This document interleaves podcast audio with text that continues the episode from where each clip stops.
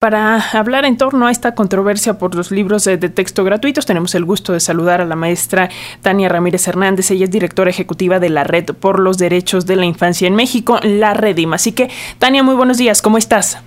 ¿Qué tal? Muy buenos días, Alex. Un gusto saludar siempre a la audiencia de, Radio Educación. Pues para comenzar, eh, yo quisiera preguntarte justo cuál es la postura de la Redim ante esta, digamos, eh, polémica o falso dilema por los libros de texto. ¿Qué nos dices? Exacto. Justo después de analizar un poco qué es lo que estaba pasando y ver qué discursos estaban viniendo de qué fuentes, en Redding quisimos llamar la atención sobre el hecho de que pensamos que independientemente de los asuntos procedimentales que ya se informaban ahora, eh, pues hay un falso dilema, ¿no? Como si solamente tuviéramos dos secciones. Eh, libros de texto con algunas fallas y limpias eh, y, orientados, como se ha dicho, incluso a la izquierda con contenidos más sociales, o libros que carezcan de esos contenidos y con buena calidad. Bueno, pues ese es un falso dilema, ¿no? Me parece que todas y todos quienes hemos esos libros de texto sabemos que las erratas han existido también en otros libros de texto, también en otros gobiernos, lo cual no justifica que eso exista, ¿no? Todos los materiales que se hagan para trabajar con niñas y niños deben hacerse pues con todo el cuidado, con todo el profesionalismo, con todo el mismo y con todo el compromiso hacia la niñez. Eh, sin embargo, nos parece que hay también otros intereses detrás de esto y nuestro llamado desde Redime es un poco a despolitizar este debate y a centrarlo en el interés superior de la niñez. Nos ha llamado mucho la atención cómo eh, una amplísima cantidad de la sociedad le ha dedicado sus días y sus horas a pensar en los libros de texto, que si bien son nodales, pues hay que recordar que son una herramienta dentro de una estrategia educativa, ¿no? Y en realidad nos preocupa que no se esté viendo eh, otro tipo de cuestiones que pueden separar a los niños de los libros y de las escuelas y que resultan más graves, ¿no? Por eso eh, señalábamos, donde sí tienen que estar las preocupaciones, bueno, pues en no haber podido generar todavía protocolos eh, lo suficientemente aplicables para que haya escuelas seguras, por ejemplo, eh, que las escuelas no, no hayan terminado de ser ese lugar en el que niñas y niños pueden vivir libres de abuso, libres de violencia, libres de violencia sexual, eh, las realidades tanto de pobreza y pobreza extrema, ya lo revelaba Coneval en estos días, como de violencia en los territorios que hacen que el derecho a la educación no pueda ser accesible, ¿no? Entonces, si en realidad nos preocupa la educación para niñas y niños, si en realidad estamos adheridos con los niños, ¿no? Eso se tendría que expresar todos los días de una manera mucho más constante ante todas las problemáticas que se viven eh, desde la niñez y que hemos estado pues denunciando en todos estos años. ¿no?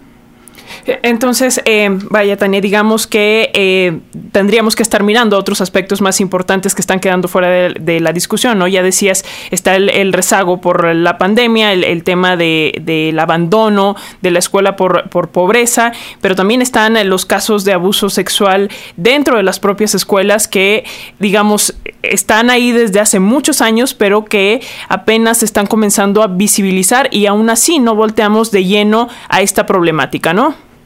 Exacto, nos parecía un momento importante eh, para hacer estos ejercicios, ¿no? De, ubicar dónde sí están los problemas y quizá no no dejarnos llevar por estas enormes polémicas que sin duda son también sanas, ¿no? Yo yo solo espero que todas esas personas que se han abocado a usar el hashtag con los niños, ¿no? Pues lo hagan también en los momentos críticos, en los momentos en donde eso interpela los propios intereses de sus grupos, de sus partidos. Y lo que también queríamos colocar sobre la mesa es eh, se habla mucho de que en, en, el actual, en la actual administración nos han polarizado, etcétera. Bueno, pues creo que justo con la audiencia de Radio Educación se puede tener esta conversación. No dejemos que nos polaricen, ¿no? Coloquémonos a favor y en contra de las cosas que se dicen en función de un ejercicio crítico, de recordar que todo es contextual, que hay que leer otros elementos eh, alrededor de lo que se está debatiendo y también queríamos colocar sobre la atención, pues nuevamente, ¿no? Las, inercias eh, adultocéntricas del el mundo en el que vivimos, siempre hablando sobre los niños y las niñas sin haber escuchado sus voces, ¿no? Sin duda, eh, la evaluación, la, la construcción de los libros de texto, pues es un ejercicio profesional que por supuesto se tiene que hacer desde muchos otros saberes, no únicamente del escritor y saberes de academia, también saberes a, a, pie de, calle, digamos, y con profesoras y profesores en territorio, eh, pero qué duda cabe que también para la evaluación y para saber qué es lo que sí está funcionando, ¿no? qué es lo que está comunicando, ¿no? tendríamos que haber escuchado también a niñas y niños, ¿no? Y en un momento en el que médicamente México le ha dedicado casi dos semanas a la discusión de un tema que tiene que ver con la educación, pues son sus voces las que todavía no escuchamos, ¿no? Entonces ese también es un ejercicio de justicia que tenemos que hacer para darnos cuenta de hasta qué punto eh, las dinámicas y la mirada adultocéntrica nos hace pensar que el mundo gira en torno a lo que vemos, decimos y opinamos desde las personas adultas sin hacernos del rigor y el ejercicio de pasarles el micrófono y de escuchar sus voces.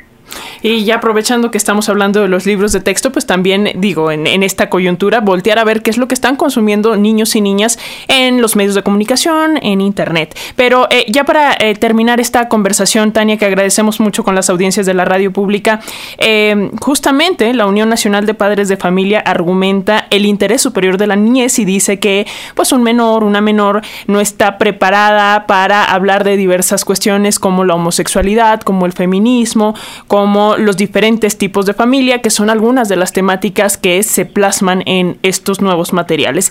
¿Qué nos dirías al respecto? Me parece que podemos estar frente a un nuevo escenario, Alexia, de lo que en su momento fue la discusión sobre el PIB parental. No sé si lo recuerdas. Creo que también tenemos que estar muy alertas de cómo eh, determinados conceptos, como el interés superior de la niñez, que implican avances para la agenda de niñez, pueden a veces ser utilizados en su contra. Y en ese sentido, también en el posicionamiento de Redim decíamos, los contenidos orientados a la educación en para derechos humanos no son ni un lastre para algún gobierno, ni tampoco son prebenda, no son monopolio de ningún gobierno de ningún color.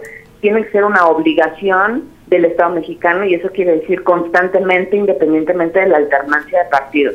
Hay que recordar que la educación popular, la educación basada en derechos, la educación incluso para la educación sexual integral es fundamental para poder eliminar determinadas violencias, para crecer en una sociedad más justa e igualitaria y me parece es un claro ejemplo en el que no se puede y no se debe y, sería eh, muy rico analizarlo con tiempo porque es fácil de desmontar no se debe eh, utilizar el interés superior de la niñez o ningún otro concepto y herramienta de los derechos humanos para hacer regresivas agendas que han logrado avanzar en poner sobre la mesa esto. Y la verdad, si hubieran escuchado a niñas y niños, sabrían que estos son contenidos que ellos y ellos están conociendo, están consumiendo, están necesitando entender. Entonces necesitamos la voz, pues no de la Unión de Padres de Familia, que adelante que la tengan, es un país libre, sino escuchar cómo están viviendo ese acceso o esa falta de acceso científico riguroso y con un enfoque pedagógico de la educación sexual integral nuestros niños y niñas.